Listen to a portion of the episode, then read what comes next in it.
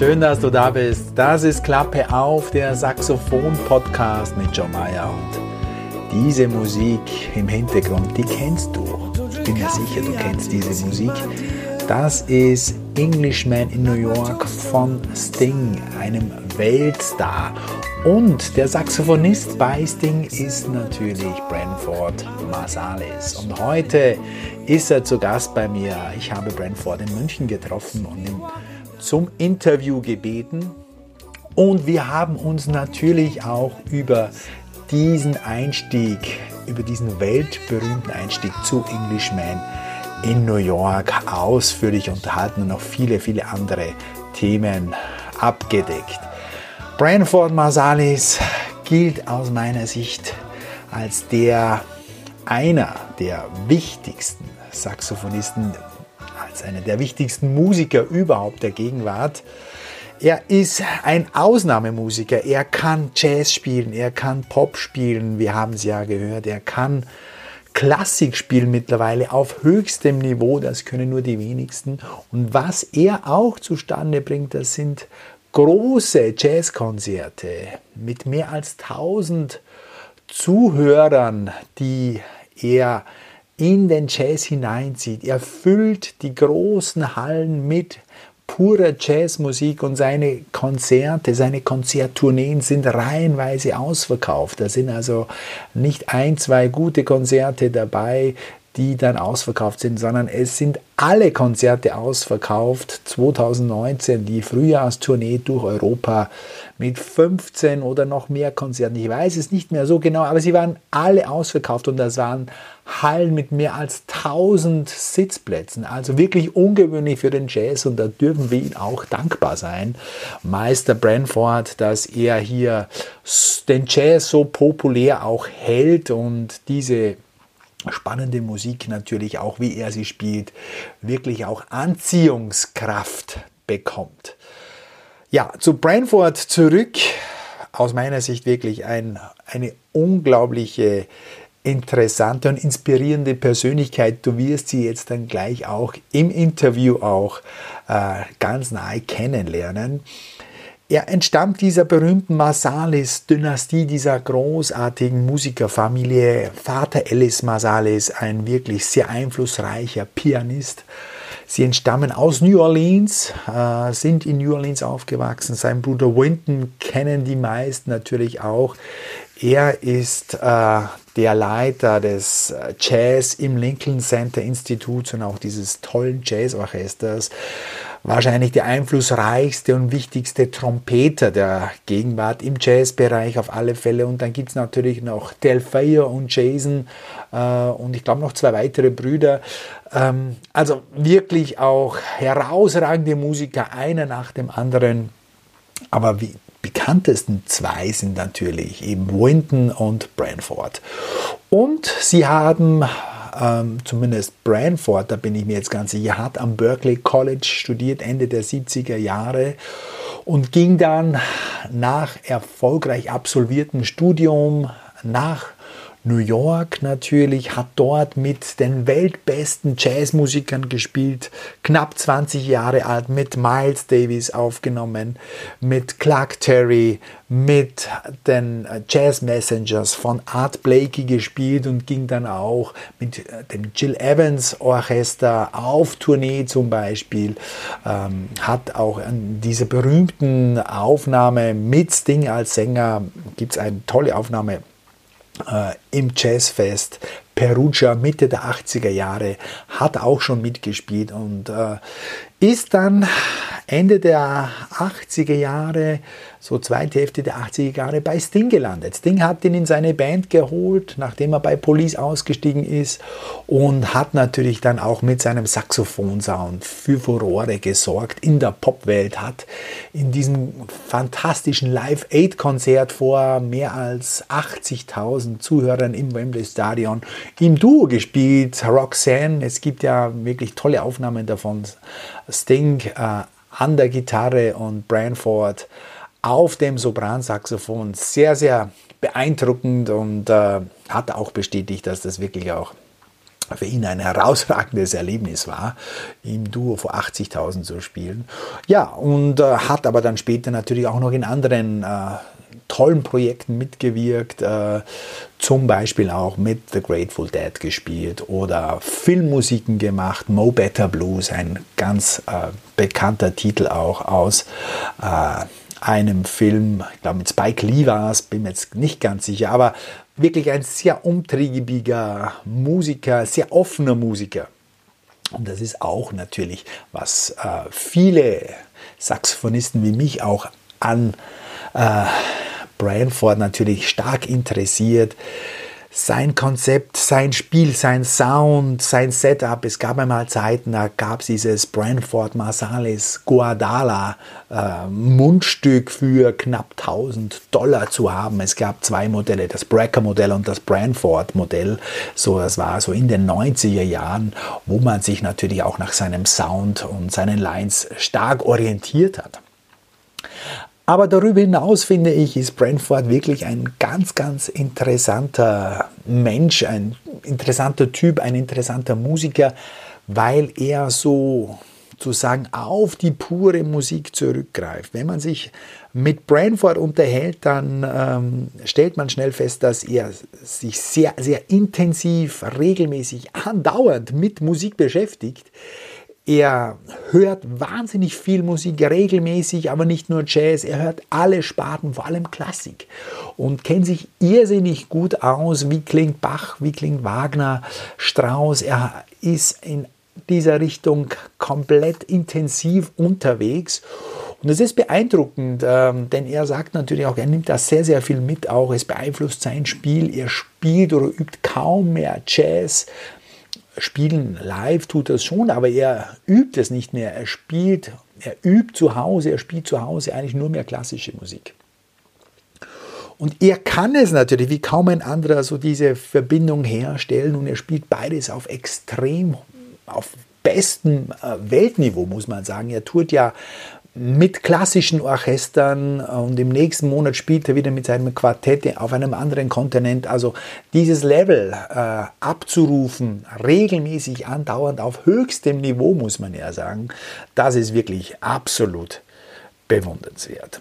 Und ich finde, also für mich ist er wirklich ein der, der interessantesten, spannendsten Persönlichkeiten, weil Musiker müssen Persönlichkeiten sein und das ist er ohne Zweifel, der hier wirklich auch zurückblickt auf die Tradition, weiß, wer wie gespielt und wie geklungen hat. Ähm, das ist für ihn auch ganz wichtig. Klang, Sound ist immer für ihn ein zentraler Begriff. Und dazu aber bietet er oder strebt er immer nach Neuem, sucht, ist ständig offen für neue Einflüsse. Und das äh, macht ihn in seiner gesamten Persönlichkeit aus. Er ist zum Beispiel auch einer der Förderer von Miguel Zenon, hat ihn produziert äh, äh, in den 2000er Jahren, einer der ersten, der ihn aufgenommen hat, hat ja auch sein eigenes Plattenlabel dann gegründet und hat mit dem auch unter anderem Miguel Zenon äh, gefördert und unterstützt. Und hier sind noch kurz vor dem Interview meine fünf großen, wichtigen Big Points äh, zu Branford Marsalis, die ihn aus meiner Sicht zu einem der größten und wichtigsten, einflussreichsten Musiker, Saxophonisten sowieso, der Gegenwart machen. Erstens, Branford stellt das Hören von Musik wirklich an erster Stelle. Er geht direkt an die Quellen, er sucht ständig und hat damit natürlich ein unglaublich musikalisches Wissen. Er sagt, wenn du etwas lernen willst, dann musst du dir das anhören. Nur aus Noten lernst du nicht einmal die Hälfte, sondern du musst es hören, du musst es immer wieder hören und auf dieses Hören dich auch verlassen. Zweitens, er ist extrem offen für alle Musikstile. Gute Musik ist für ihn keine Frage des Stils, sondern des Kontexts, des Wissens, verbunden mit Emotionen und natürlich mit der tiefen Beschäftigung innerhalb des, des einzelnen Stils. Das ist für ihn wichtig. Drittens, Branford geht seinen eigenen Weg. Er vertraut auf sein musikalisches Wissen und natürlich auf sein enorm gutes Gehör. Für ihn gibt es keine sterilen Vorgaben oder Regeln. Ähm, die haben für ihn keinen Wert. Zum Beispiel das Üben von Jazzlicks oder Skalen hat er zu einem gewissen Zeitpunkt beiseite gelegt und ist zur klassischen Musik übergewechselt. Also er ist wirklich da ein Pionier äh, und verlässt sich auf seinen eigenen Instinkt und auf sein Wissen, das er natürlich im Laufe der Zeit angehäuft hat. Vierter Punkt. Branford riskiert. Er hat äh, mit äh, ungefähr 40 Jahren den Wechsel vollzogen äh, zur klassischen Musik. Er wollte einfach was Neues lernen, seine Skills, seine saxophonistischen Fähigkeiten erweitern und hat zuerst mal nur Klassik geübt und ist dann später wirklich auch mit klassischer Musik auf die Bühne gegangen setzt sich damit natürlich auch der Kritik der klassischen Saxophonisten aus, äh, die das natürlich schon auch ähm, im Einzelfall kritisch äh, verfolgen, was er da macht. Aber spiel erstmal zwei, drei äh, Konzerte oder vier Konzerte auf so einem Niveau mit einem Orchester im Rücken und wir reden hier wirklich von anspruchsvollster, schwierigster, virtuosester klassischer Saxophonmusik. Also äh, das hat er sich noch angetan mit 40 äh, und er weiß selber, dass das für ihn auch ein Riesenprojekt war und er ist so froh, dass er das jetzt auch gemacht hat. Wir werden es dann später auch im Interview hören. Also es ist, er ist äh, natürlich, obwohl er ein bisschen übelfaul ist, ist er trotzdem einer, der riskiert und der Neues wagt und das macht ihn natürlich auch für mich zum Vorbild. Und fünftens, das sollte man nicht vergessen, die Marsalis-Dynastie, Winton, aber auch Brentford sind wirklich herausragende Businessleute. Sie wechseln gekonnt zwischen Pop, zwischen Jazz, Winton natürlich weniger, aber Brentford äh, kam der Wechsel zum Pop äh, oder zu, aus der Rhythm and Blues Ecke kommend auch sehr, sehr entgegen. Er hat das ein sehr, sehr großes Publikum erreicht mit seinem Spiel. Ich habe ihn auch durch Sting äh, kennengelernt, ähm, näher kennengelernt. Und damit zieht er natürlich ein viel größeres Publikum hinein in den Jazz. Und da sind wir natürlich extrem dankbar, dass er dann so viel für den Jazz auch macht weil eben äh, riesige Konzerthallen füllen kann, auch mit purem Jazz-Quartett-Stil. Und das ist natürlich wirklich eine herausragende Leistung. Also sie können sich wirklich unglaublich gut verkaufen. Sie wissen, was sie können und sie können das auch sehr gut an den Mann bringen. Das muss man wirklich auch ähm, einmal betonen. Das finde ich wird viel, viel zu wenig gesagt, es sind sehr, sehr gute, erfolgreiche, intelligente Businessleute, ähm, die Masalis-Brüder sozusagen. Und äh, da kann ich nur wirklich den Hut ziehen. Ähm, gut zu spielen ist die andere Seite, aber das natürlich auch zu kommunizieren, sodass es auch spannend und interessant ankommt im Publikum Darauf vergisst Branford nie und er stellt immer einer guten Melodie, wirklich gibt er den Vorrang und die stellt er immer ganz, ganz vorne an. Das sind die five Big Points, äh, die ich äh, zu Branford Marsalis zusammengestellt habe. Und jetzt darf ich dir viel Spaß, gute Unterhaltung wünschen beim Interview mit Branford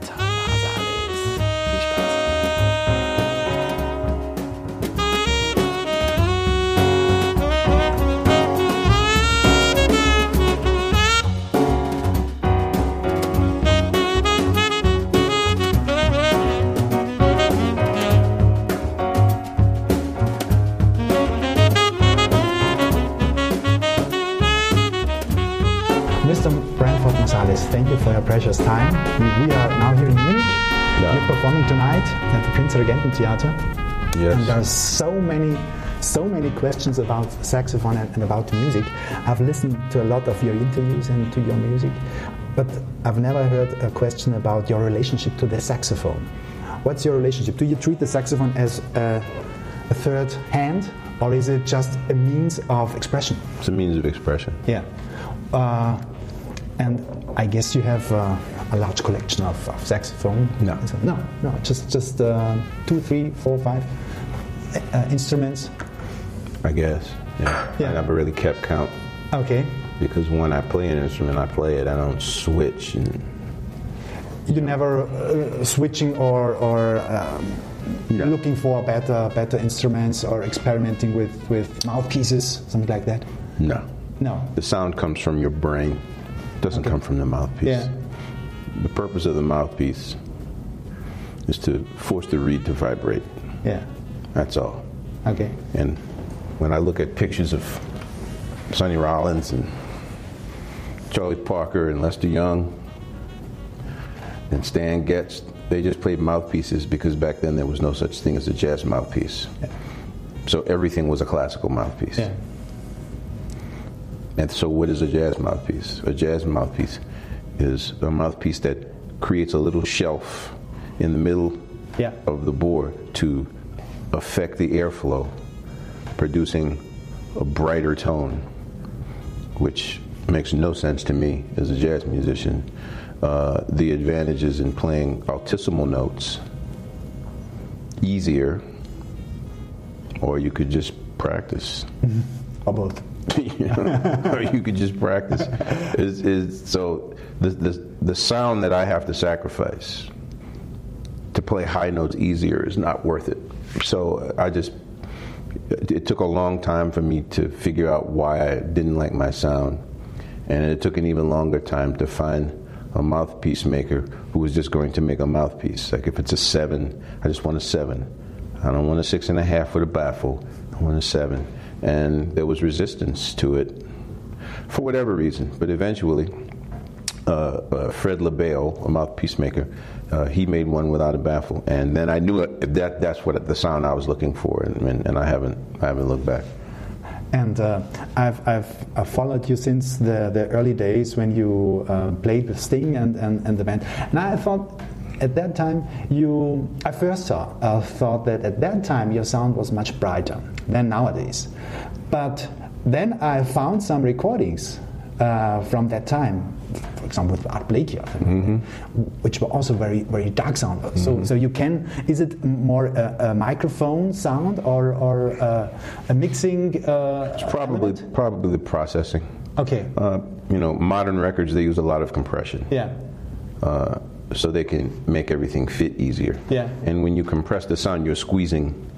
The, the, the ends are where you have the most definition of sound. Yeah. Everything in the center is is uh, is almost perfectly in tune, uh, which is why in modern popular records you can't understand what the singers say because they usually don't sing very well. So they compress the wave so that when you get to the center, it all sounds in tune, but you lose the definition. You Yeah. can't understand what they're saying. Yeah. And uh, when when when you when making records in that style, most times the producers will apply a significant amount of compression, so they don't have to spend so much time balancing. Yeah. Yeah. So that would make the sound thinner. Yeah. And and and do you influence your sound when you were playing? You have played with with Grateful Dead band last last. I, I don't think of it in terms of brighter or darker. Uh, no. It's just I've played in bands. I played in, in, in rock and roll and R&B bands Yeah. Much earlier in my life than I did jazz bands. So I know what that music sounds like. So you have, there are now available, particularly from the late 40s and the 50s and the 60s, when in the 70s when they were still using horn sections and horn players. There are thousands of records that you can listen to Yeah. to learn what's the most effective sound to work in, in the idiom. Yeah. So uh, I grew up listening to those records. So when I'm playing in a in a in a in an electric setting, I, I know what sound works, and if that doesn't work, it's my job to find the sound that works. Okay. And um, The mouthpiece isn't going to do it. so, just to repeat, you you don't uh, think about mouthpieces and reeds, and, and it's just uh, producing from the brain. Uh, I think about I think about Yeah. mouthpieces and reeds. I can tell when a reed is not blowing Yeah, well. of course, yeah. But no, I don't. I don't say. You know, the only in classical music I use a smaller mouthpiece because it's much better to have a mouthpiece with less air than more air. Uh, it's very distracting to the orchestra and it's very difficult to control. intonation, very difficult. No, not Yeah. intonation. Yeah. Uh, dynamics. Dynamics. Yeah. Uh, intonation is not a problem. The problem is uh, when when when when when in, when in, when in orchestral music, they play uh, pianissimo. Uh, you have to play pianissimo. In jazz, there's no such thing as pianissimo. It's just usually loud and louder. Mm-hmm. Uh, so you, you, you want you want to have a mouthpiece that is large enough to allow your sound to compete with the drums. In the classical setting, there are no drums, so you get a smaller mouth, mouthpiece to blend in better with the orchestra. Mm. What what setup are you playing currently? On uh, what tenor saxophone are you playing now? The saxophone? Yeah. Uh, the saxophone, the tenor is a modified uh, reference 36. Okay. It's not the one that's in the stores, but hopefully they'll be producing the one. It's a, a handmade instrument. Wow. Uh, and one of the, I feel, one of the biggest problems Selmer had was that uh, after World War II, and uh, people started thinking about the environment and regulations. I think it is environmentally illegal to make horns the way they made their best horns. You know, you can't use certain chemicals anymore. Mm. You can't use certain lacquers that throw all of this stuff in the air. Uh, and so what they did was they made up. You know, saxophones are lighter now than they used to be. Yeah. And I thought it, they were far less effective.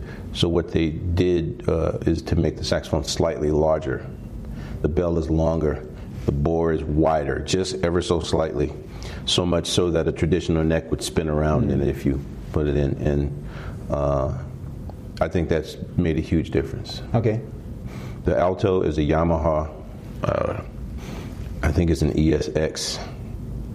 Uh, the soprano is a Yamaha. Uh, I have the information here because I can never remember that stuff. okay. I'm, I'm, I do not really care that much, but people ask and asking and asking, of course. Uh, they want to know what Branford is playing. You know, I always want to know what a musician is hearing. Oh, okay.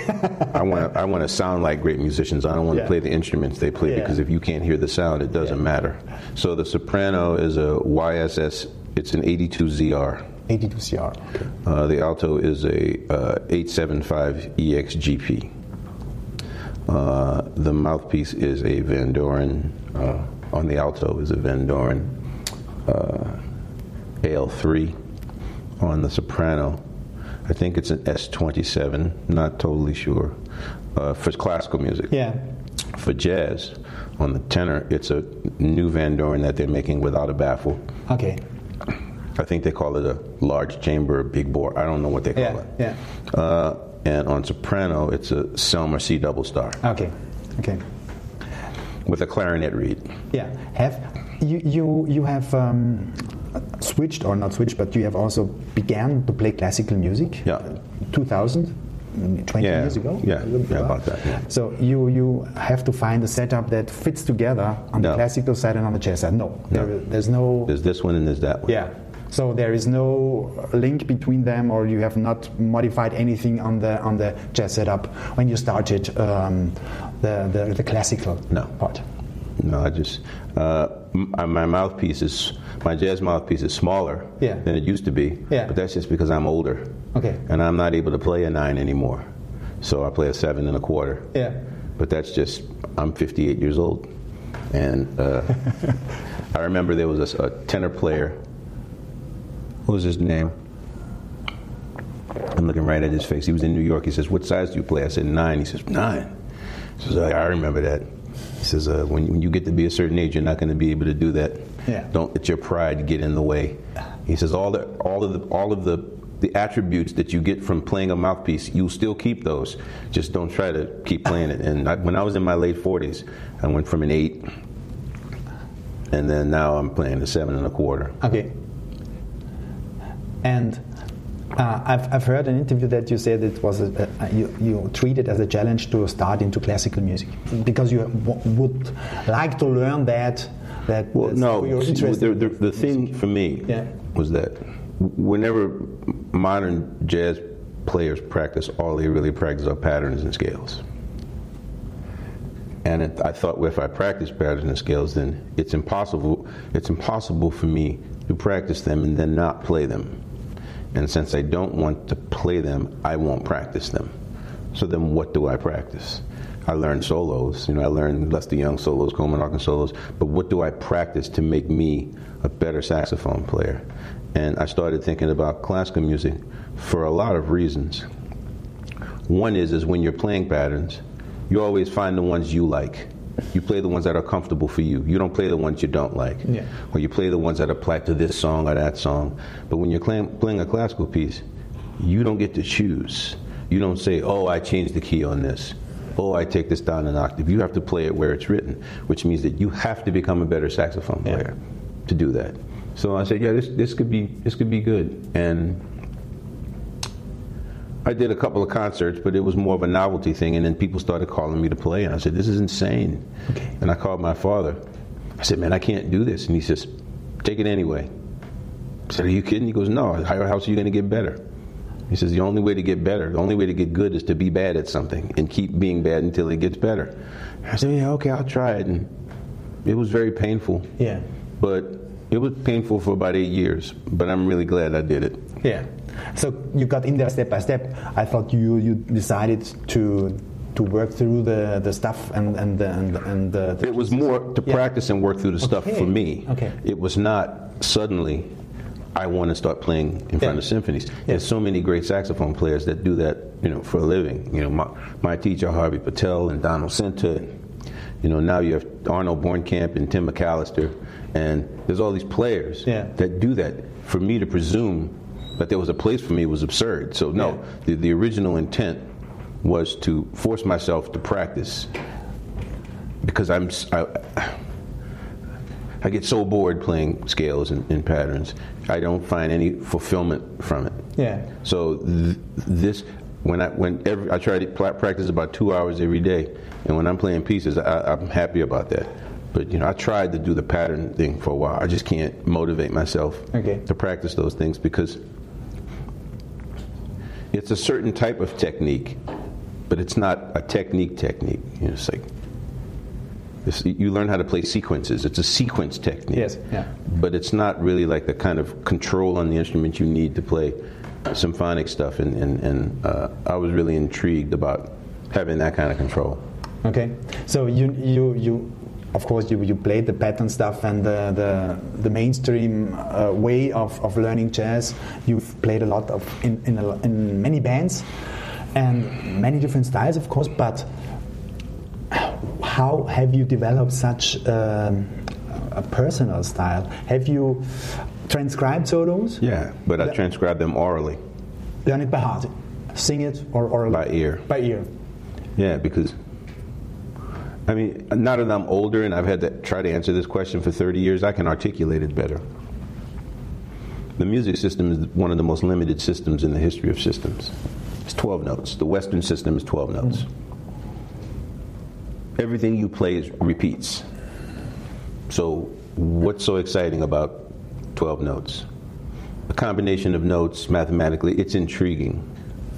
But the thing that is unique in, in music is sound. When I was in high school and we were studying you know, Beethoven, you know, Dr. Bro puts it on the screen. I'm studying Beethoven's Fifth. I'm looking at it. I'm like, yeah, whatever. Yeah, okay, yeah. And he's like, notice how he does this and how he does that. And then when we were finished studying it, he plays the recording. And I was like, wow. In my mind, I said, at the recording, I said, this has nothing to do with what's on that board. Hmm. The teaching is backwards. But I was 15. So it's not like I'm going to tell, you know, Dr. Bro, you know, you, you have a doctorate in music and you're wrong. I mean, you just keep your mouth shut. But then I started to realize that, you know, they, they, they teach you things like in counterpoint, you should follow Bach's rules. So you avoid parallel fifths and you avoid, avoid parallel octaves. And then when you study the Bach chorales, there are several with parallel Yes, fifths and octaves. And my teacher would say, well, what do you know? Bach broke his own rules. But then you start studying up on Bach and realize that when he was writing music, there were no rules. The rules came 100 years after him. Hmm. So these aren't Bach's rules.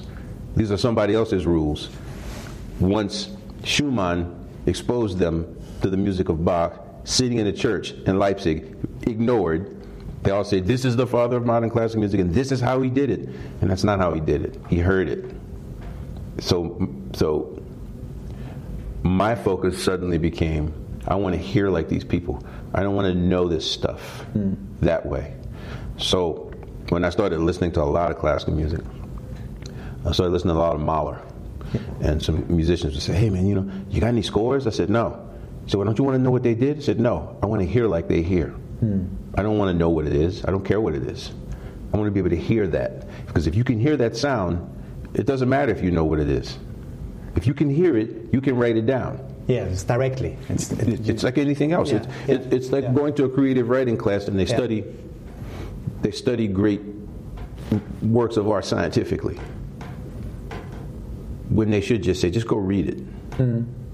And then when you've read it, we can come back and we can talk about the style of writing. But when you read it, what they want to talk about is the story. The story is the same story that humanity has. How many stories are there in the world? Not many. There's love, there's hate, there's mystery, there's death, there's anger, there's betrayal.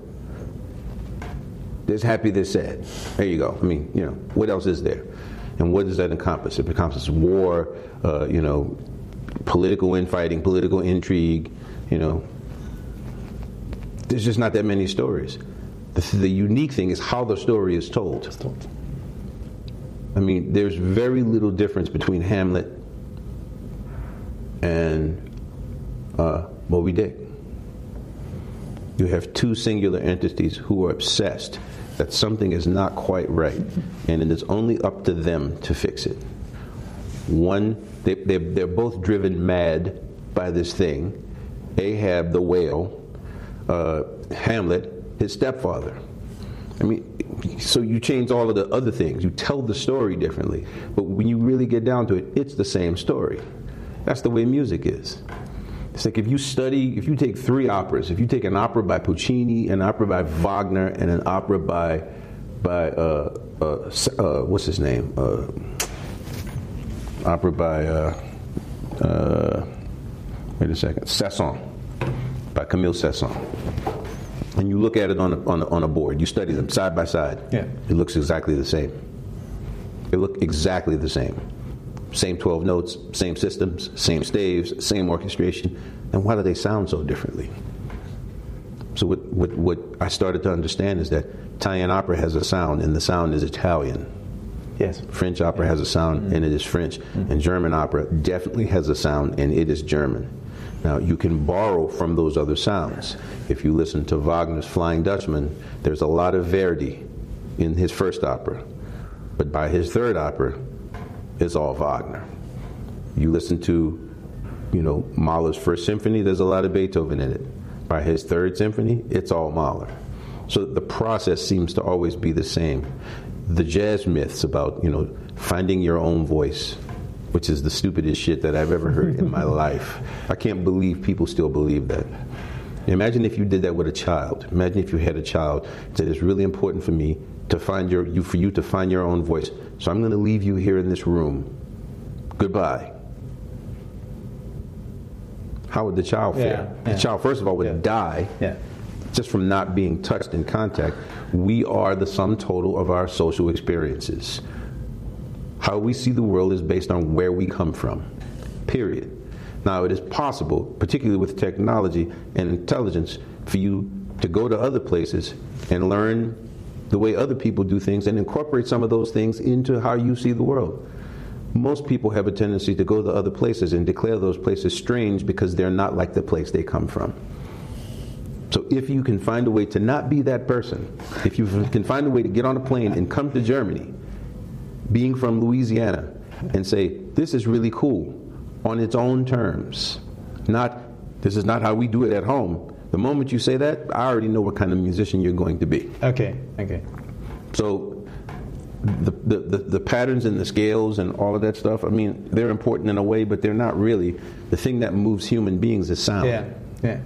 I mean, when you when you if you're playing in a dance band, but they don't have they don't have them anymore. But they used to have these R and B bands.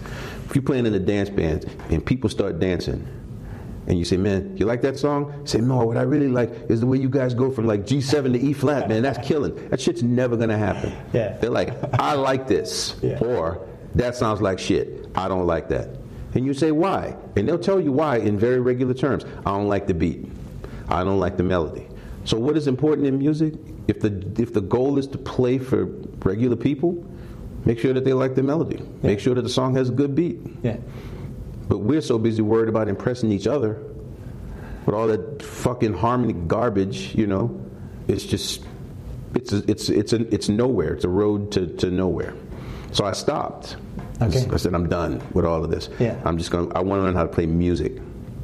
You know, that's all I want to play is music. I don't care about any of this. I don't care about finding my own voice because uh, I had a conversation with a guy in Downbeat 25 years ago, and we were talking about that. And I said, "Man, it's ridiculous." He says, "You know, you're starting to find your voice." I said, "I've always had a voice. I sound the same since I was 16." and he says, "Well, you're better than you were when you're 16." I said, "Yeah, but it's the same voice. The voice is now more informed. It's not hiding in the fucking bushes somewhere. Mm. You know, I got to go find my voice." You know, he's found his voice. No, I'm always studying. Yeah. I'm constantly trying to improve. I continue to listen to music. I'm not using the the the the, the old kind of pop jazz philosophy of like find two or three things that you do that no one else does and stick with them. I have no interest in that. I want to play music. Okay. So when you practice, you practice uh, mostly classical stuff. Yes. Yeah. Yeah. And and I, I, knew that you listen a lot to a large variety of styles of music, especially to classical music. What is coming after that listening? How do you transfer it? Is it It transfers itself. It transfers itself. Like I told you about the Yeah. traveling thing. Yeah. It transfers itself on its own time. Okay. When the brain is ready to let you have it, So it comes out. it comes out when it comes out. Okay. When you are improvising, what do you think? Do you think nothing? I think nothing. Nothing. I hear. Okay. So when I'm playing with musicians that don't have musical references, hmm. I can't play as well. Okay. When I'm playing with musicians who have harmonic references, like if I'm playing something in G7 and the piano player goes to a flat five substitution, I'll turn around and say, "Why'd you do that?" And the answer is usually, "Well, you know, it, it's it's in the scale." Oh yeah. Yeah, but I wasn't playing that. Hmm. I'm, su- I'm I'm sure that it is harmonically correct, but I wasn't playing that. I was playing Yeah. this sound. Yeah. So when I play with musicians that I intend to play with a lot, I really try to force them to quit talking about harmony and start thinking about sound. Sound is, is, is what matters. And you have to listen and pay attention because, especially when you play the standards, I mean, the standards are mathematically designed to succeed because they're really pop tunes. They're not jazz standards, Yeah. they're pop standards. Yeah. They were pop tunes. But they were pop tunes with harmonic motion that musicians can solo on. And since suddenly soloing became more important than playing jazz, uh, everybody wants to play songs where the, the vertical way of soloing works well. So one thing I did was I stopped playing those songs. Okay. And forced myself to quit playing songs that forced me to play a certain way. And uh, went and started playing some of the earlier songs from the 30s where they don't have the constant two five ones and you know and, and it forced me to play a very different way. And uh, I'm more interested in sound. Uh, in, in all the musicians in the group, I mean, we're focused on how we sound. Okay. We play together. Yeah. Uh, there is one question I've always wanted to ask you. The first, uh, a long note of Englishman in New York. Yeah. On, on the on the soprano. Yeah. And and we discussed uh, with with the friends uh, what was the process or, or how has he developed that? Was it uh, improvising uh, melody or was it an arrangement? Because it's so perfect, it fits so perfect to the tune. What, was it improvisation? Uh, one of five takes? How, how was it? It wasn't five takes. It wasn't five takes. no, it was one, It was one. two maybe. Okay, Yeah, it wasn't five takes. and it was it was an improvisation or, or something like not not a written not not written stuff. Yeah, listen to Wayne Shorter. That's Yeah. what Wayne would do. Yeah. I mean, I'm playing with Sting. All right. Sting's music's not the regular rock and roll Yeah. stuff. So what's going to work? What am I going to use as a template? so you know, Michael Brecker in the '70s rock and roll, you know, the R&B style. Uh, Sanborn, my guy, who I used to play just like him. Oh, yeah. That works on some songs, and then there are these other songs. And what works? Wayne Shorter with Weather Report. Okay. Wayne did that a million times on Weather Report songs. Okay. Like I said, when you learn musical ideas, You know, and you think about sound, that was the most logical thing to do. Okay. I mean, it's the beginning of the song. Yeah. It's going blum, bling, bling, ding, ding, ding, ding. What would I? Why, you know, we're introducing the song. Why would I be going? It's just like everybody would say, "What the fuck is? What is that?" Yeah, yeah. You know, and then the musicians, you know, the jazz musicians, regrettably, would be like, "Wow, yeah, man, that was killing, man. He was playing those changes or whatever." Man, what's the most effective thing you can do in that point musically? Yeah. The song's at the beginning. Sting hasn't even sung a note yet, a, a whole note. Okay. Makes sense to me. So he, he left everything on the saxophone side to you, and you were completely. Well, when he wanted, when well, I would just play through the whole song. Yeah. I'm, you know, and I play through the whole song and I say, Yeah. pick what you want. Okay. And then sometimes they say, I need something else different here. I give them something different there. Ah, okay. But it wasn't like we're going to do eight takes. Yeah. You know, this is a saxophone. It's, it's not that big a deal. We do one take, and then we just overdub over the take if you don't like it. Yeah. Of course. But uh, I mean, it would never occur to me to play anything else other than that. Okay. I mean, it really wasn't that complicated. And you just got it, and and not thinking about it, just taking the one and wow. What, I mean, I didn't even know what the key was. I mean, Yeah. And if I was, okay, what am I going to play here? Am I going to play like you know, it's a little Mixolydian thing, or am I going to play like you know, it's a really cool, you know, start on the, you know, no. Yeah. I don't think like that. It's like I was at, a, at a, doing a sax, like a talk with three saxophone players once, and I was talking about music, and they were talking about harmony. And one of the teachers from one of the schools raised his hand and said, "What would you play on?" I think it was like a G7 sharp nine flat 13 chord. And then one guy says, "Oh, we could play this, and oh, I could do that, you know, and you could play this, and you could play that." And I said, "Well, it just depends on what the band's playing. It doesn't matter what the chord is if they're not playing that." Yeah. And everybody kind of didn't say anything after I said that. I mean, that's the most obvious musical reality. And I just said, because you know, I mean, a G7 in Art Blakey's band is a lot different than a G7 in James Brown's band. You can't play the same thing in both situations. And they were like, oh, yeah, right. But, you know, a lot of that, when they call it jazz, in jazz school, it's not really jazz. They teach improvisation it, which it, which becomes uh, calculated and rehearsed and then regurgitated, which is also not improvisation, but they call it improvisation. And jazz has moved so far away from being jazz that you have musicians who are now calling songs vehicles for improvisation. Okay. That's not songs are songs.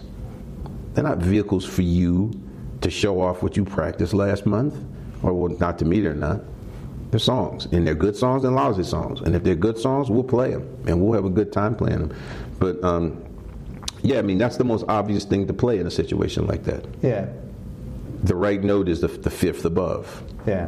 you know, because the five works straight across. The, the, the- it's it's all minor, Yeah.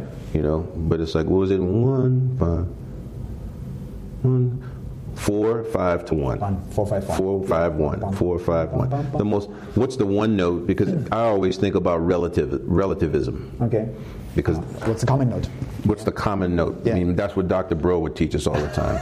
the perfect resolution is a res- resolution of a half step. Yeah, of course. An acceptable resolution is a resolution of a whole step. Yeah. But when you hear guys playing solos and they finish here and then they jump up a sixth, Dr. Bro would not approve of that. Okay. Okay. So you miss. You find the nearest note I- to where you stop the start. What's the note that allows me to play the most effective thing with the least amount of kinetic energy? The five. Yeah. And you play it and sit on it. That was it. I mean, it was. I never thought of anything else. I mean, it, there was there wasn't much. You know, I came into the studio, and uh, Sting said, "Okay, here's the next song." Beep, beep. Ding, ding, ding. And listening to it, I listened to it one time. Okay. So all right, let's do it. Because I'm mostly listening to the rhythm of his voice and how he's singing, it, which is going to change how I play it. Yeah. So I played a lot of like short notes on that one.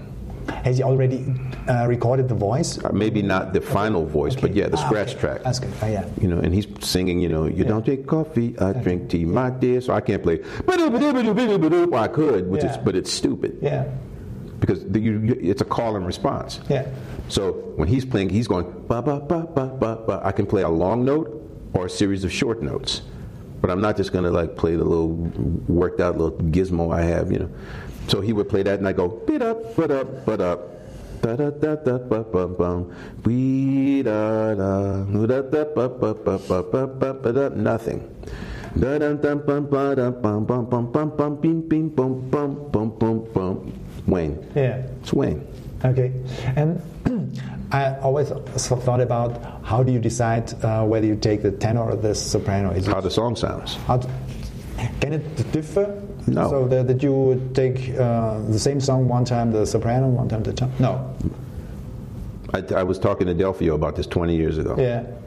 and uh, we were playing a song. I think it was like Kenny Kirkland song, "The End" or something. And he said, "It's funny how you always pick the right instrument for the song." I said, "No, you can pick either one, man." He goes, "No, you can't." So I picked up the tenor and started playing it, and I went, "Yeah, you're right. It just doesn't. it doesn't. Doesn't work. Well, it works, Okay. but not nearly as effectively. Yeah. The, the sound is, you know, it's almost like asking a, a, an opera composer, "Well, why did you give, why don't you give the soprano parts to the tenor?" Because he sings tenor. It's like you know, Okay. he, he doesn't sing soprano. Yeah. You know, and, and the, the the composer sets up the orchestration for a tenor differently than you set it up for a soprano. Yeah. When I'm listening to music, I have a sense of, of what it needs to be. I have a sense when I hear it. Like when I heard Englishman in New York, that's a soprano song. Okay. When you hear Set Them Free, it's not a soprano song. Yeah. It's just not. But Sting writes a lot of songs where the soprano is the most effective instrument. And so, soprano it is. Yeah. And um, when you, I think you have, of course, a practice schedule or, or a practice program. How do you switch between the the, the three tenor, alto, and soprano? Do you have a, a plan or no? I mostly practice the alto, Okay. Yeah. and I practice the soprano, and I ignore the tenor. But um, I'm playing with the Australian Chamber Orchestra in May. Yeah. Uh, when I get back from that, then I'll start practicing the tenor. Okay. because I won't have any classical gigs coming up that I can think of, and but I, I don't have enough time to practice all three. Yeah. So I I know you you're, you're playing uh, the beginning, beginning of May with the Australian Chamber Orchestra. Mm-hmm. are only five or six days between the last tour, jazz jazz Yeah. job, and you have only five six days.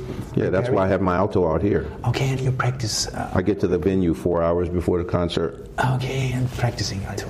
and I practice for two, and then give my my my lips two hours to break before we start playing. Wow. So you keep practicing alto the whole jazz tour now? Unfortunately, yeah, Ah, Okay. I'd rather be you know nude sunbathing somewhere, but. You know, the weather's finally warm here, so you can do that. No, you can't. It's not warm enough. But anyway, No, no, I would rather, yeah. I, you know, I'd rather be playing golf. I'd rather be watching a movie. I'd rather be doing all sorts of things. But I chose this, so Yeah. I shut up about it and I go to work. Okay, okay. Um, you have you grew up in a very music surrounding in, within your family. You have uh, Wynton, of course, your brother. Uh, what's what's the most difference between you and, and Wynton, for example? Because you have played with, uh, together. You started uh, in Art Blakey's band. Uh, after We started long before Art Blakey's band. We started playing in a Um, yeah. band called The Creators in 1976. yeah, and, and you played rhythm and blues. In, Yes, I made Wynton play. Yeah, and and what's what's the difference between you in, in, in terms of, of, of character? Is he much more focused, or I, I've listened to an interview where you where, where you said you like playing but not practicing. Right. Is is is, He doesn't. He doesn't like practicing anymore either. okay? But he was goal driven. I mean, he was 12 years old. He knew what he wanted to do. yeah, Uh, he wanted to play classical music. He wanted to go to Juilliard. He wanted to play jazz. when have you decided to play professional uh, music? When Wynton and my dad convinced me that I should move to New York, Okay, I was going to be a school teacher. I didn't care. okay, And uh, went and I was going to the Berklee College of Music, yeah, and uh, I heard Wynton playing with Blakey and Smitty Smith. Marvin Smitty Smith was my roommate, and uh, he uh, he had. That's the first time I heard Wayne Shorter playing with Miles. I knew Wayne Shorter from Weather Report, and I knew Herbie Hancock from Headhunters. I didn't know they played with Miles. My dad didn't buy those records, so uh, that opened my ears to a whole new sound because I was really not into post bop.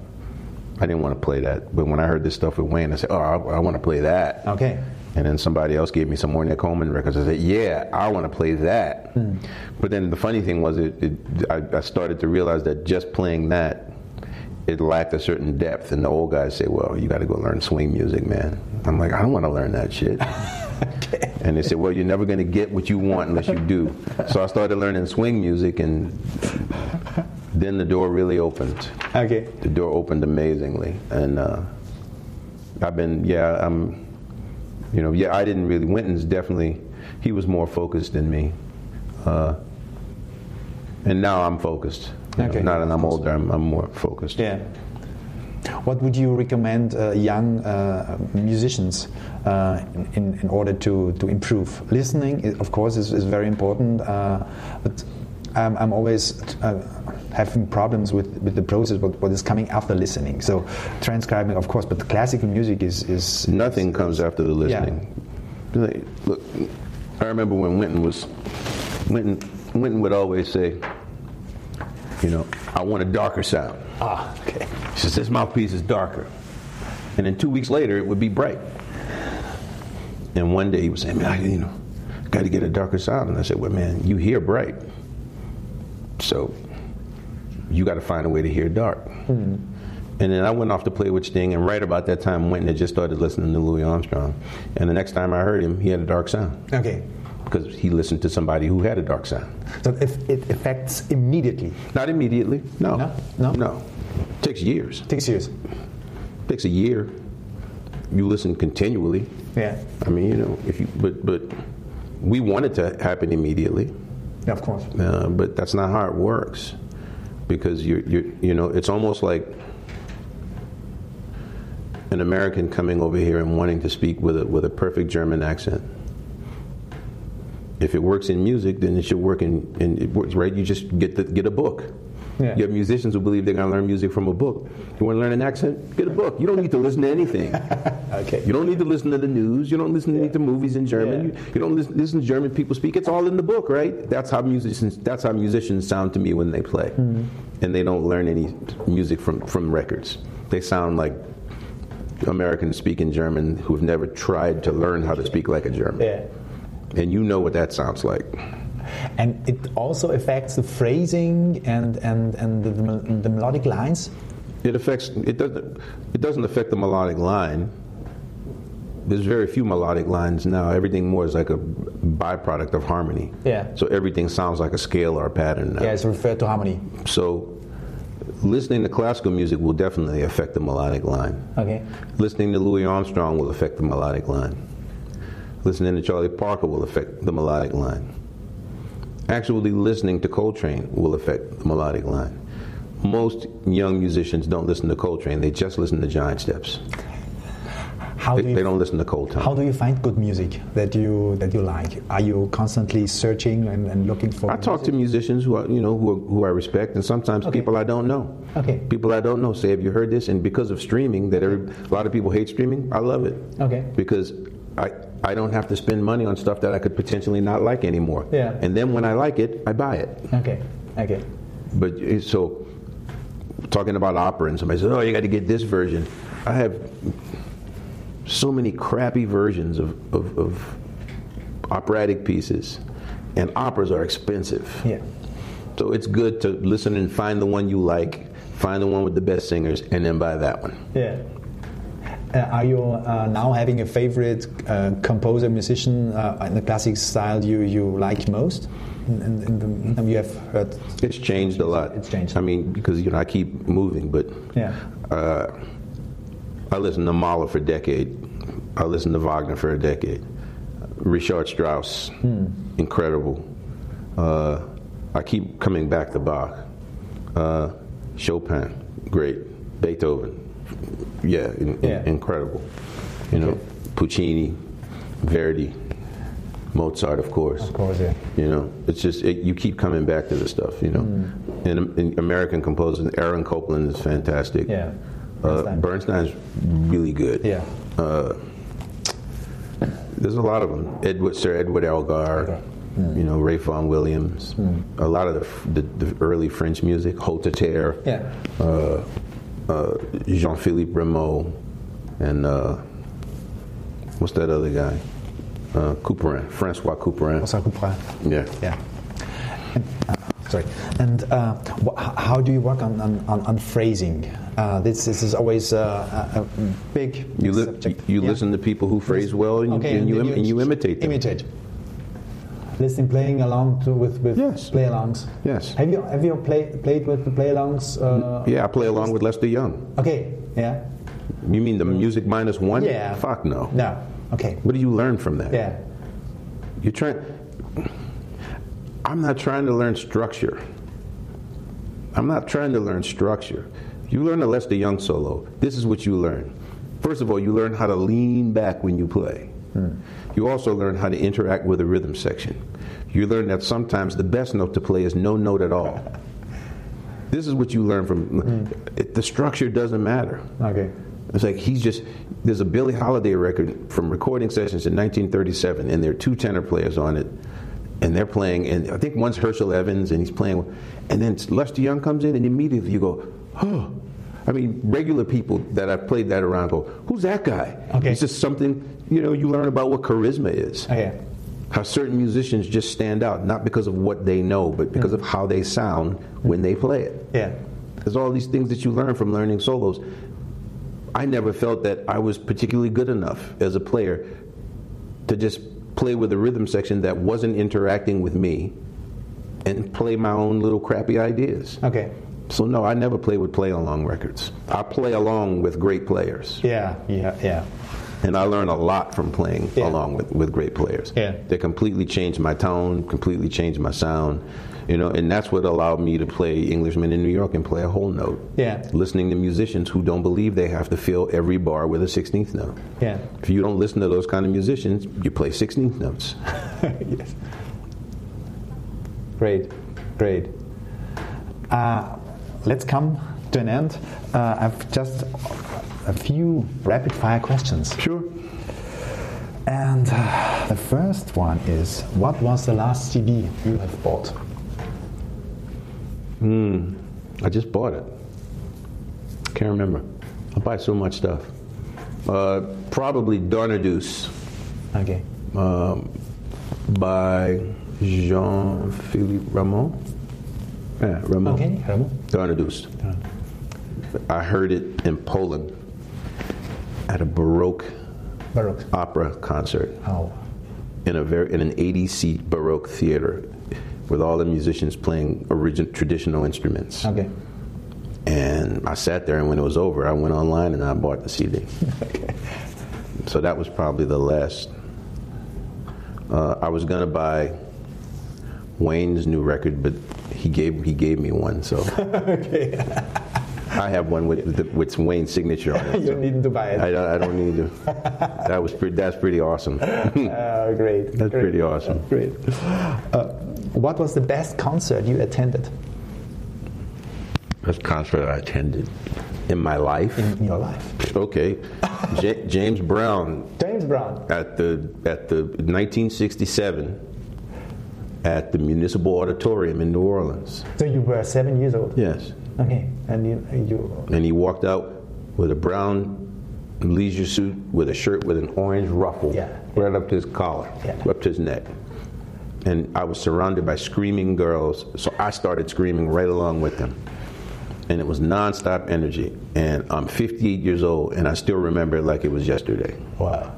Very impressive. I mean, I don't really like lists in general, you know, because best concert is relative. Yeah, of course. I mean, I was at fucking Live Aid. Yeah. You know, yeah, was that a good concert? Yeah, it was pretty good. You know, it's, you know, I went to a Sonny Rollins concert with my brother. Yeah, it was pretty good. You know, I heard the Philadelphia Symphony play Shostakovich 10. Uh, you know, it's just, it's just so many incredible experiences that I've had musically. Yeah.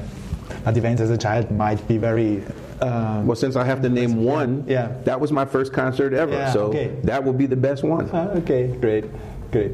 What would have been your profession if you wouldn't have decided for jazz or, or professional music? I probably would have been a history teacher. History teacher. Yeah, Yeah. That's what I really wanted to be. Okay, so you're very interested in, in history, politics, So, Yeah, of course. society, Yeah. Yeah.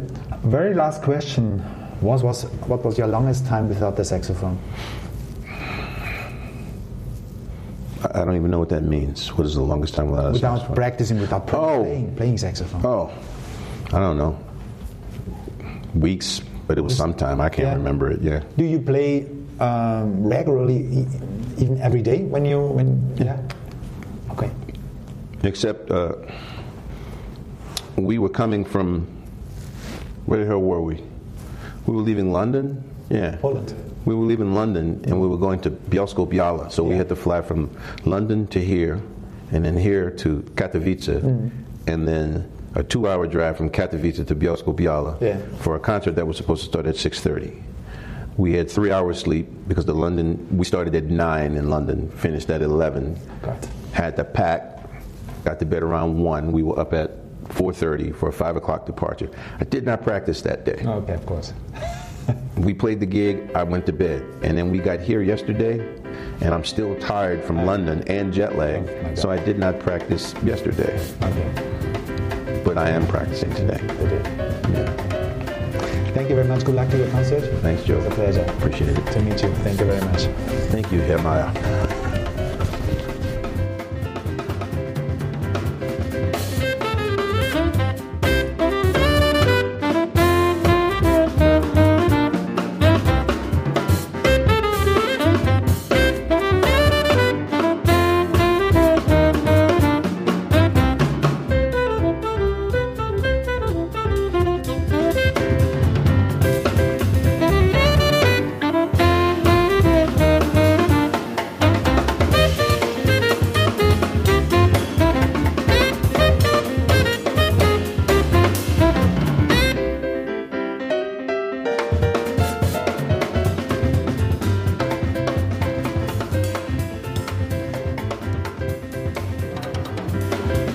das war Branford Marsalis in einem ausgiebigen Interview. Ich hoffe, es hat dir gefallen.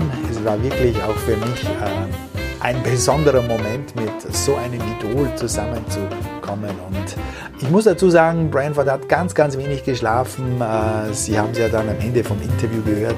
Drei, vier Stunden Schlaf hatten die nur. Sie kamen äh, aus Polen angereist, äh, zum Teil die Koffer nicht angekommen äh, und so weiter und so fort. Also war wirklich stressig und äh, in Anbetracht dessen bin ich ihm heu- heute noch dankbar, dass er für mich, für diesen Termin äh, dann auf Schlaf verzichtet hat und in den frühen Morgenstunden äh, eben mit mir dieses Interview gemacht hat. Also herzlichen Dank nochmal, lieber Branford. Und äh, ich hoffe, es hat dir gefallen. Wenn es dir gefallen hat, vielleicht ein kleines Like äh, in den iTunes, vielleicht auch Podcast abonnieren, weitergeben an deine Saxophonfreunde.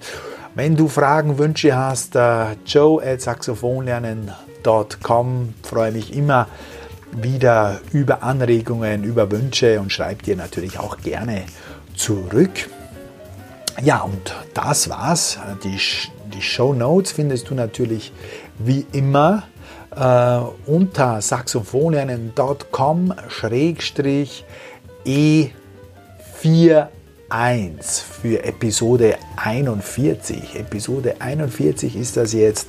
Und dort findest du auch dann die Links äh, zur Webseite von Brentford. Da kannst du seine Touren verfolgen.